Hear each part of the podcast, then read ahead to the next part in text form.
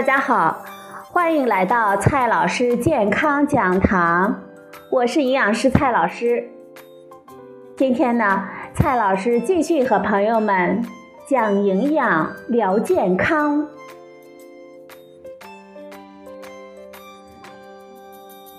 今天我们聊的话题是：你的孩子是虚胖还是死壮呢？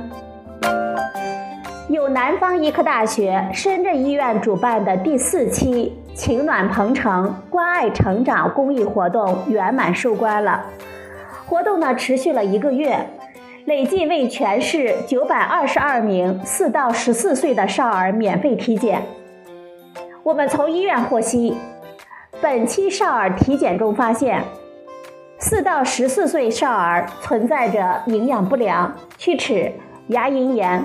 错口畸形、屈光不正等常见病和多发病，所以家长在少儿发育期需要加强儿童健康的体检，及时发现问题，早期进行干预。本期检查结果让很多的家长感到惊讶。现代家庭中呢，平均每个孩子的照顾者有两到三名。但是少儿营养不良问题却依然突出，比如说生长发育迟缓，或者是超重肥胖，不良的饮食习惯和营养素缺乏，尤其是钙、铁、锌、维生素等微量元素摄入不足，非常的常见。此次膳食调查发现，超过百分之六十五的少儿铁摄入不足。我们对这些少儿进一步检查，发现接近三分之一有不同程度的贫血。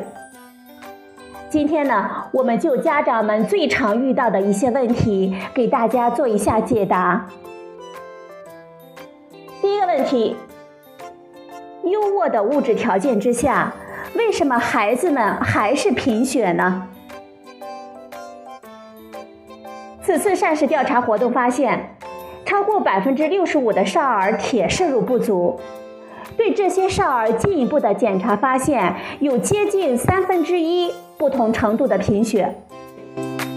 长期缺铁性贫血会因为血红蛋白合成不足而引起组织细胞慢性缺氧，可能会导致儿童免疫功能低下、抵抗力差，容易患病，肌肉软弱无力、运动能力不足和精神萎靡。脑细胞供氧不足呢，就会影响孩子的记忆力和注意力等等。少儿贫血主要与家长认识不足、幼儿期未及时补铁、挑食和偏食未纠正、家庭饮食长期单一有关。所以呢，为了预防贫血，家长们呢要注意以下几点。第一点。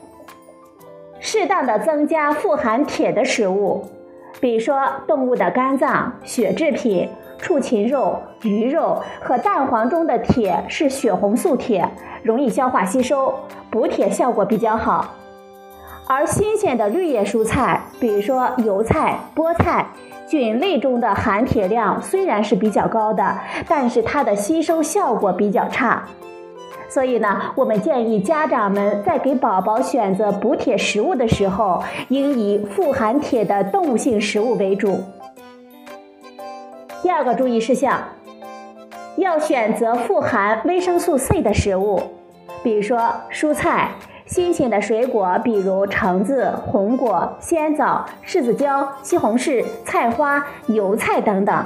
这些蔬菜呢，含有丰富的维生素 C。维生素 C 呢，有助于增加食物中铁的吸收和利用率。第三个注意事项，增加富含维生素 B 的食物。维生素 B 缺乏，影响血红细胞的成熟，引起贫血。所以呢，要及时的添加富含叶酸、维生素 B 十二的食物。这些食物呢，要适合宝宝月龄的辅助食品。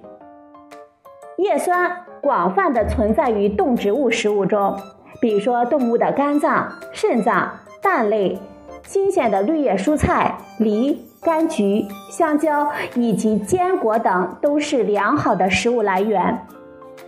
维生素 B 十二主要是存在于动物性食物中，主要来源为畜禽鱼肉类、动物内脏、贝壳类和蛋类等等。第四个注意事项：科学合理的安排好膳食，纠正宝宝不良的进食习惯，比如说挑食和偏食。只有多种食物组成的膳食，才能够满足孩子们对能量和各种营养素的需要。均衡多样的饮食是预防营养素缺乏、满足孩子们正常生长发育的根本保证。所以呢，我们要避免饮食单一，建议平均每天摄入的食物种类至少要十二种，每周呢平均二十五种以上。今天的第二个问题，补钙要喝奶，家长们如何选择奶制品呢？众所周知，摄入合适的奶和奶制品，对于促进孩子的骨骼健康非常的重要。但是在此次活动中，我们发现有不少家长错把乳饮料当成奶制品，让孩子们天天喝。膳食指南推荐的乳制品指的是富含钙和优质蛋白质的鲜奶、酸奶、调制乳、奶粉和奶酪，而常被错认的乳饮料是以乳或者是乳制品为原料，添加或者是不添加其他食品原辅料或者是食品添加剂。经过加工或者是发酵制成的成品，比如说配置型的含乳饮料、发酵型的含乳饮料、乳酸菌饮料等等。多数乳饮料的主要成分是水，不仅营养价值远低于奶制品，而且添加的糖分会增加龋齿、超重或者是肥胖的发病风险。那么，我们家长们如何来挑选奶制品呢？我们建议，购买的时候应该认真的查看产品的标签标识。第一看要看蛋白质的含量，国家法规要求乳制品的蛋白质的含量必须高于百分之二点三。第二，第二要看配料表。各种配料是按照制造或者是加工食品时加入的量的递减顺序一一排列的，也就是说，排在第一位的是食品的主要成分。所以，我们建议家长选择以鲜奶、乳、复原乳、奶粉等主要成分的奶制品作为孩子的奶类的来源。第三个问题。孩子们吃饭的时候像打仗，大人小孩都很累，怎么办呢？家长追在屁股后面威逼利诱孩子们吃饭的场景啊，几乎呢在每个家庭都可以看到。那么孩子不愿吃饭，吃饭很慢，怎么办呢？首先，家长应该放手让孩子们自己动手吃饭，我们要容许他们偶尔的泼洒饭菜。我们要提供丰富多样的、符合儿童发育需求的食物，但是吃什么和吃多少呢？由孩子们自己来决定。要培养孩子们专心就餐的习惯，吃饭的时候不看电视、不玩手机、不玩游戏等等，鼓励孩子们与家庭成员一起吃饭，营造一个良好的就餐氛围。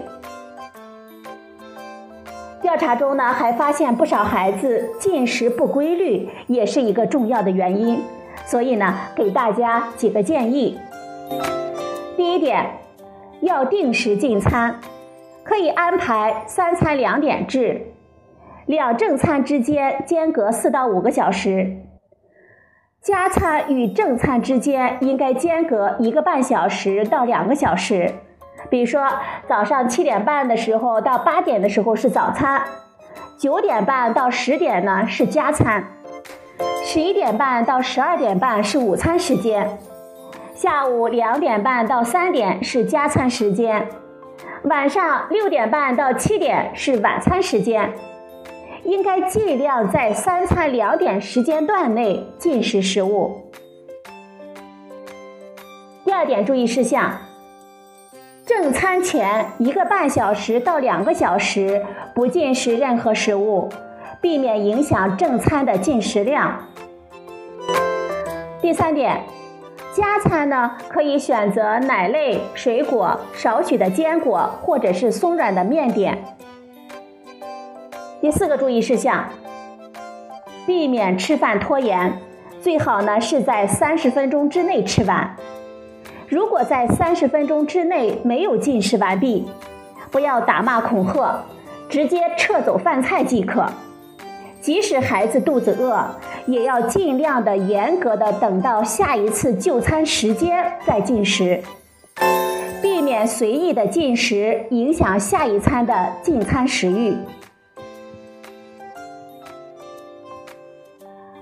好了，朋友们，今天的节目呢就到这里，谢谢您的收听，我们明天再会。